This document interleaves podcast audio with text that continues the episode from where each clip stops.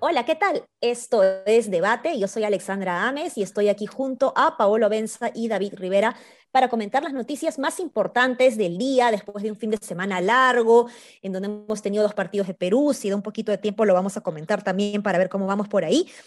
Pero eh, arrancamos con una noticia eh, bastante interesante, no sé qué, van a opinar ustedes, Paolo, David, sobre este tema de financiamiento de partidos políticos. Como saben, hay un esquema, una ley de financiamiento de partidos, financiamiento público, ¿no? De partidos políticos que están eh, básicamente orientados para gastos en consultorías técnicas, capacitaciones y gastos corrientes vinculados a mm, mantenimiento local, etcétera, ¿no?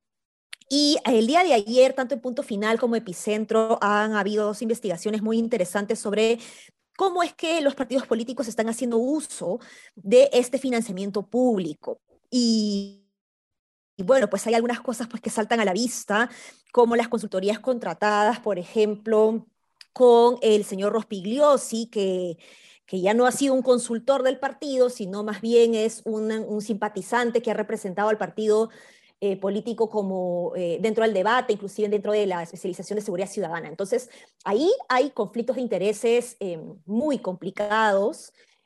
sin embargo, no están necesariamente saliéndose de la ley, ¿no? Y yo tampoco veo con malos ojos la posibilidad de que se financien las capacitaciones por ahí he estado en algunos chats en donde dicen que, bueno, capacitaciones chicas puede ser, pero que maestrías no.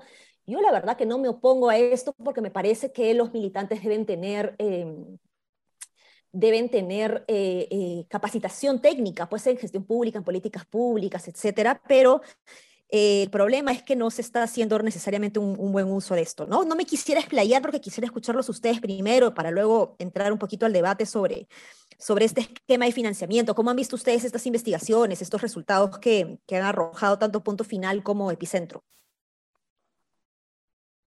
Dale, Paolo.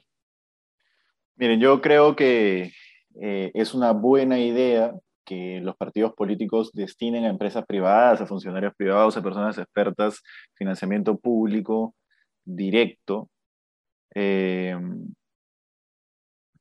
digamos, estoy de acuerdo con que ellos utilicen este dinero para hacer consultorías. Eso es un paso hacia adelante. Y está bien. Y además para hacer formación política, para hacer la escuela naranja, etcétera. Eh, pero en lo que estoy de acuerdo es que eso no se transparente en el momento mismo de la campaña, porque finalmente tú no terminas sabiendo, tú tienes derecho a pensar lo que quieras.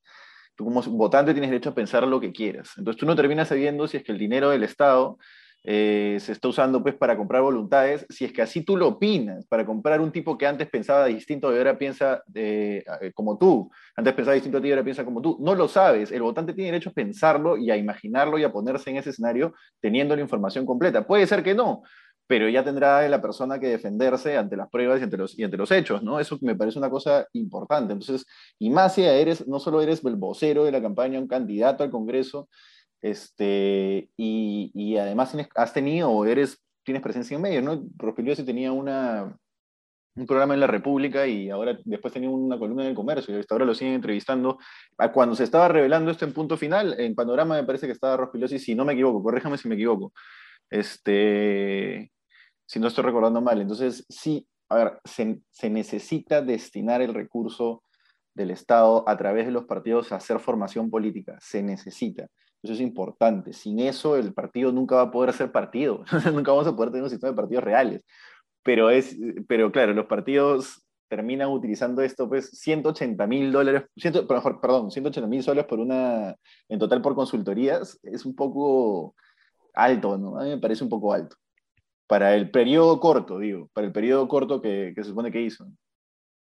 Sí, este, a mí del reportaje, claro, a ver, en línea con lo que dice Paolo, Em, creo que el problema está no en el financiamiento, no que se dedique a estos rubros, sino, por ejemplo, ¿no? Eh, ¿Cómo se llama la congresista Úrsula Letona? La contratan casi por 100 mil soles por un tema de servicios de calidad de, y tema de agua, de agua potable. yo que sepa, un soletano no sabe nada de este tema, pero tal vez estoy equivocado. Entonces, había que ver, el, problema es que esto está siendo simplemente una finta para retribuir otro tipo de, actos, ¿no? Y por lo tanto, la lealtad al partido se basa también en que te pagan, pues, ¿no? A Rospilio se le han pagado 180 mil soles por supuestamente investigar el tema de la seguridad ciudadana. ¿Qué es experto? Yo quisiera...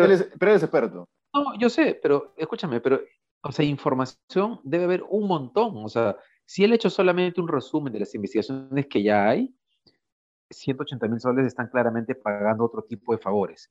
Si él ha aplicado encuestas, ha hecho análisis regionales, locales, ha hecho propuestas que no se conocen, dirías, ya, diablos, está bien, la chamba está este, justificada pero tiendo a creer que no es así, pues, o sea, o sea, tal vez estoy pecando de, de paranoico, pero yo creería que no vamos a encontrar nada que justifique esos pagos. Sí, pues, es que es, lo que tú dices, ¿no? Es la finta para retribuir de alguna manera eh, eh, esta lealtad, entre comillas, al partido, ¿no? La militancia no debería ser remunerada, no es remunerada, no tiene ningún sentido que sea remunerada. Eh, y aquí la lógica de la consultoría es que personas técnicas ajenas al partido puedan más bien empapar de sus conocimientos para la elaboración de sus planes de gobierno, etcétera, ¿no? Y respecto a las, las, capacitaciones, a mí me parece bien también que, que, puedan tener acceso a las capacitaciones, pero también con un mecanismo transparente y conocido por todos los militantes, que no sea esta cúpula nada más o esta argolla la que se beneficie, sino más bien un incentivo para que los jóvenes militantes, por ejemplo, puedan acceder a estos recursos como becas, ¿no? Eh, eh, eh, eso sería interesante, por ejemplo, ¿no? Promover la capacitación en estas maestrías o cursos a, los más jóvenes del partido y no necesariamente a la argolla, que es la que se termina solamente beneficiando de esto, ¿no? Sí, pero complicado, ¿no? Una, cosa a decir ahí es, si es que el partido elige tener un tipo de sistema político en el cual considera pues que la Argolla, que es dueña del partido, entre comillas, son expertos en los temas, bueno, de ahí, ok, o sea, que eso no, se, que no sirva para cuestionar, creo yo, lo que se hace un partido con el financiamiento público directo en términos de si es que lo asigna a uno o a otro, ¿no? Pero lo que sí tiene que haber es transparencia para que la gente sepa, oye, ese partido le está pagando 180 mil soles a Fernando Rospigliosi para que le haga una consultoría en, en seguridad ciudadana. Este, vamos a, ver el plan ahora de Julio Rospigliosi, a ver qué, qué tan grandes, qué tan valiosas, 180 mil soles valiosas ideas ha puesto de seguridad ciudadana. No nos vamos a hacer un, de repente un comparativo. Tú, Ale, los has leído todos los planes, entonces de repente sí. te, te, acuerdas, ¿no? Pero, pero al menos la gente tiene derechos a juzgar. Mira, yo no sé, yo, yo la verdad no sé este, si es que Rospigliosi tiene un file, ¿no? De hecho, toda su investigación y tiene, tiene trabajo que tiene para presentar, pero este, finalmente la, persona tiene derecho, el votante tiene derecho a saber eso para poder votar. Oye, Fuerza Popular está haciendo esto, quiero votar. Tiene que ser así. en el caso de Rospilos y demás hay una variable adicional, ¿no? Úrsula Letona, no sé, hasta donde yo recuerdo siempre ha sido pro-fujimorista, ¿no? En cambio, Rospigliosi ha pasado de ser un anti-fujimorista acérrimo a ser fujimorista acérrimo. Entonces es como, es como, pucha, qué raro, ¿no? O sea, de hecho, mucha gente se preguntaba, gente de su entorno, sus amigos, oigan, ¿qué cosa le ha pasado a Rospigliosi, no? Para defender así tan ciegamente a Keiko Fujimori. Ya había rumores hace un par de años, estos años, que, recibía plata del Fujimorismo, y ahora vemos que efectivamente es cierto, ¿no? Que aparentemente este, había un amor a los chicharrones, ¿no? Bueno, lo que es cierto es que en, esta campaña recibió un montón de plata, un montón de plata. Pero por ahí, por ejemplo, esta consultora que le hacen, este pago que le hacen a Datum, no recuerdo qué partido político, ahí avísenme eh, cuál era, para una encuesta, eso me parece bien. O sea, y, hacer encuestas es caro. Hacer encuestas es caro, además, ¿no? Entonces, este, me parece, me parece eh, importante que los partidos políticos tengan eso. Lo que pasa que no estamos acostumbrados, a nadie, a nadie nos gusta pues que con nuestro dinero, con nuestros este, impuestos, se le paguen pues a las personas que están dedicadas a la, política por, por la calidad de políticos que tenemos. Pero realmente lo mejor que puede existir en un sistema es que el financiamiento de los partidos políticos sea público. De lo contrario, terminan pues buscando bajo la mesa eh, otros mecanismos de financiamiento, ¿no? Sea cual sea igual el financiamiento público o privado, público y o privado, Aún así, el mecanismo de transparencia es sumamente eh, importante y ver alguna especie de reglamentación para evitar conflictos de intereses, ¿no? Ahora, la idea no es sobre regular tampoco eh, sobre, la base sobre la base del modus operandi de los partidos políticos, ¿no? Porque si no vas a generar pues mil y un candados en donde terminas pues sin poder gastar el, el, dinero en otras cosas, ¿no? Entonces siempre, siempre el corrupto, el de la mente cochina, va a ver la forma de sacarle la vuelta a la ley. Entonces, por más candados que le pongas, no vas a hacer una ley perfecta. Lo que hay que hacer es mejorar, insisto, el mecanismo de transparencia, ¿no? Eh, bien, no sé si quieren comentar algo más o pasamos. Sí, dale, dale. Sí, sí, sí. Este, creo que es un par de comentarios. En el caso de Datum, creo que el problema es que siempre hay una sospecha de que Datum pues, ha tenido cierta parcialización. Claro, acá habría que comprobar si efectivamente eso ha pasado. Sí, y pero sobre lo que dices, dale, dale, dale, Pablo. No, nada, cortito, que ahí eso es una sospecha, pues, pero si quiere contratar a Datum porque de repente le gusta cómo trabaja, su manera de trabajar, al final mientras no se No, pero habría que ver qué cosa pasa después de la contratación. Digo, una investigación digamos, porque... Si es que le daba, mejores, si es que le daba mejores cifras, dices. Claro, yo, creo que, o sea, creo que es normal que efectivamente contraten, pero bueno, habría que ver qué pasó después. Lo otro, sobre el punto que planteas, Alex, es un tema súper importante porque efectivamente no hay que sobreregular. En el Perú hemos caído en la sobreregulación, efectivamente, a partir de los casos de la gente que comete estos actos. Pero lo que sí tendría que pasar en el Perú entonces, si no, si no se verá sobreregular, es que la sanción tendría que ser muy grande. Por ejemplo, si la OMP, después de pedir este, esos informes de Rospiliosis y de Úrsula Letona, efectivamente corrobora que eso ha sido una finta, entonces la sanción tendría que ser muy alta para que efectivamente haya un desincentivo eh, para, para, los demás partidos. No, porque en el caso de Podemos, o sea, también ha pasado con Podemos Perú, porque si no lo van a seguir haciendo. Si la sanción es baja, lo sigues haciendo. Claro, claro. Sí, pues.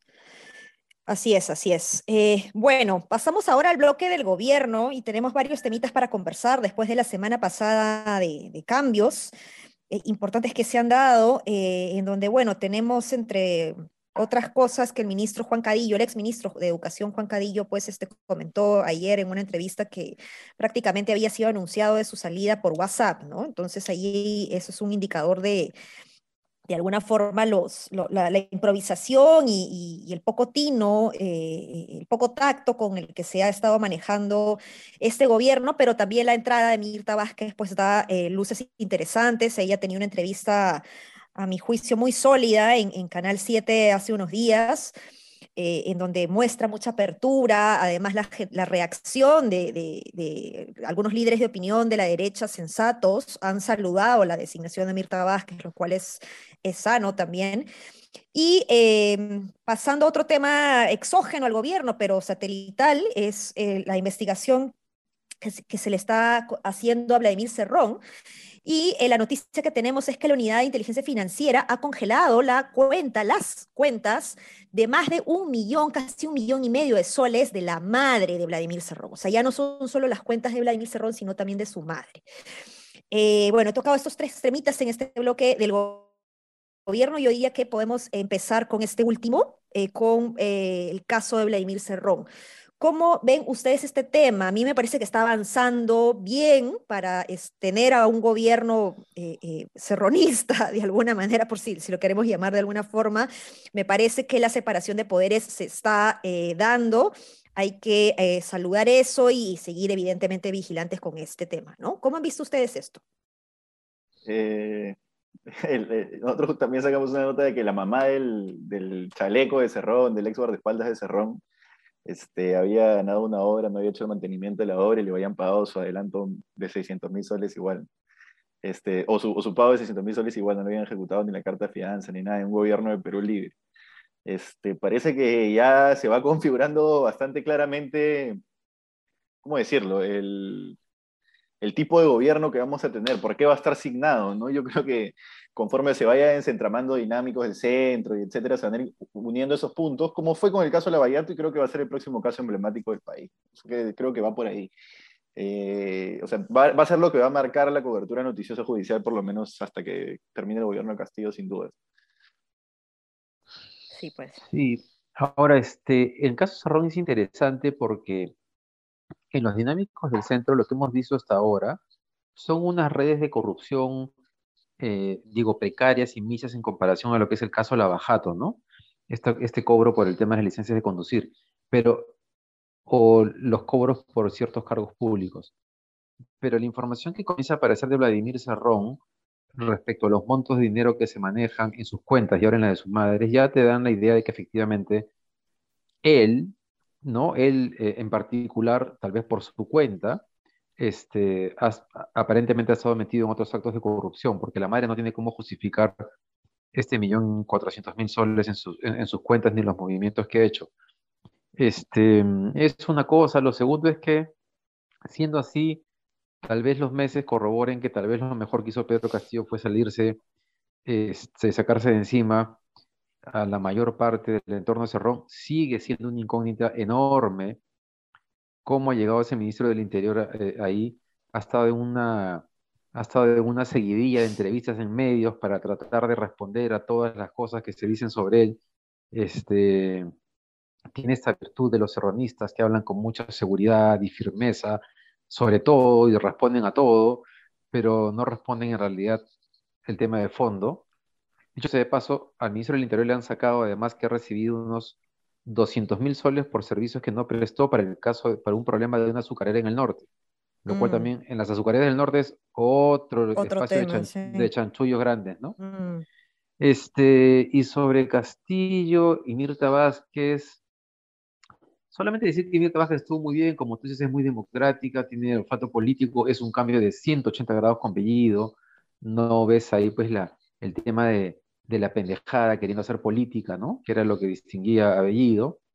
Lo que sí está claro que tanto lo del ministro del Interior como el ministro de Educación van a ser dos flancos que va a tener que solucionar de alguna manera y que el tema de la constituyente sigue siendo, creo que Tafur escrito sobre eso, ¿no?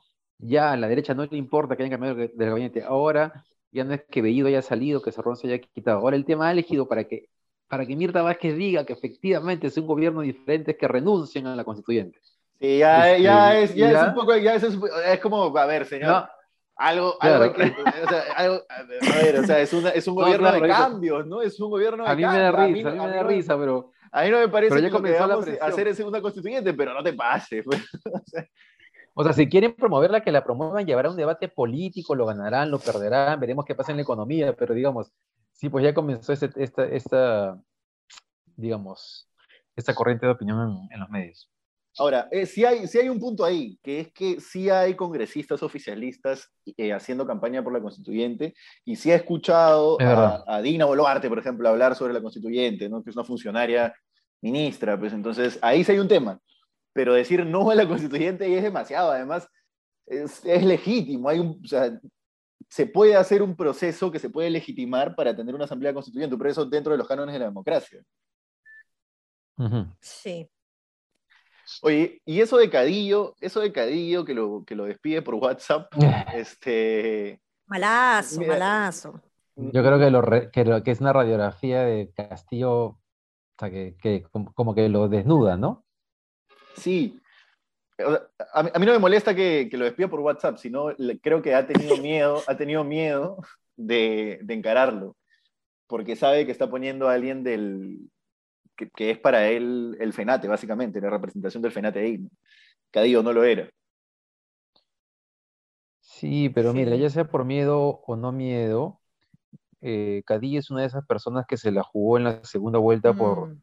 por Castillo, era de lo poco este, decente profesionalmente que tenía Castillo en, su entorno, y que Castillo decida pagarle de esa manera, yo creo que sí revela mucho de Castillo. Este, y que y además cualquier ministro en su entorno debe tener clarísimo que le puede pasar lo mismo. Sí, malazo. No, a mí sí me parece malazo, Paolo. Ojalá nunca te despidan por WhatsApp. Pablo, por favor, nunca nos despidan por WhatsApp. Sí. Que sea en vivo aquí en el podcast.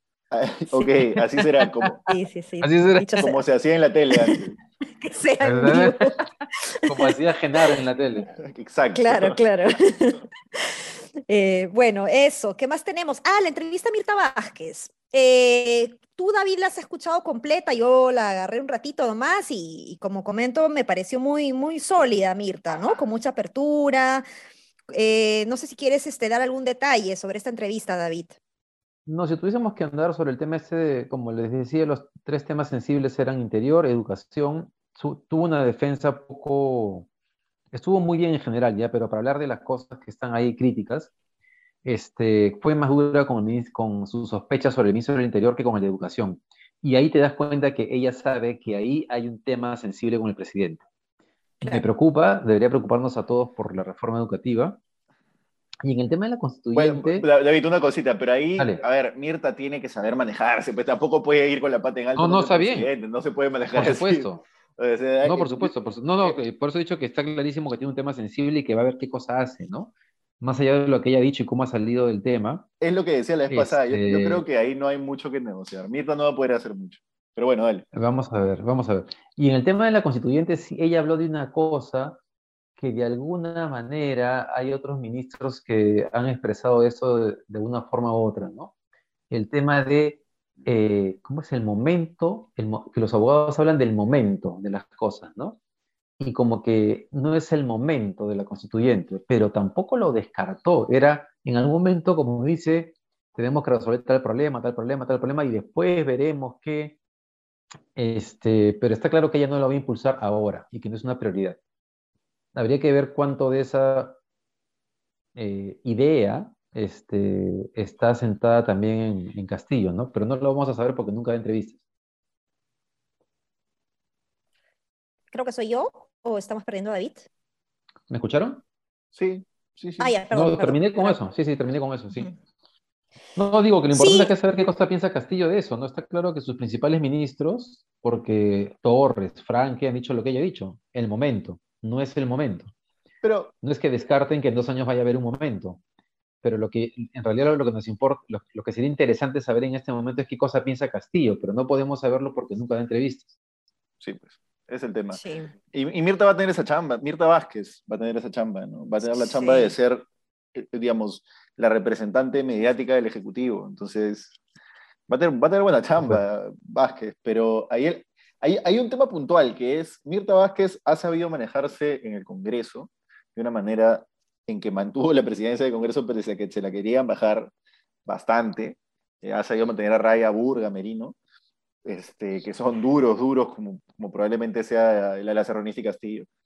Pero, pero Mirta Vázquez también tiene que tener claro que, digamos, para poder hacer un gobierno, ya no estoy hablando de un gobierno inviable, no, ya claramente con ella estamos en un camino de gobierno viable, pero para hacer un gobierno exitoso, eh, hay cosas que el ala serronista no puede tomar, en los que sí o sí no puede tomar decisiones. Yo creo que la educación no es ese, a ver, no debería tomar la decisión, pero eh, creo que la educación no es ese tema que tiene que pelear. Creo que hay, hay, hay hay temas como desarrollo social con, enfoque técnico, cosas así en las que realmente tendría que poner el foco. Pero bueno, no sé.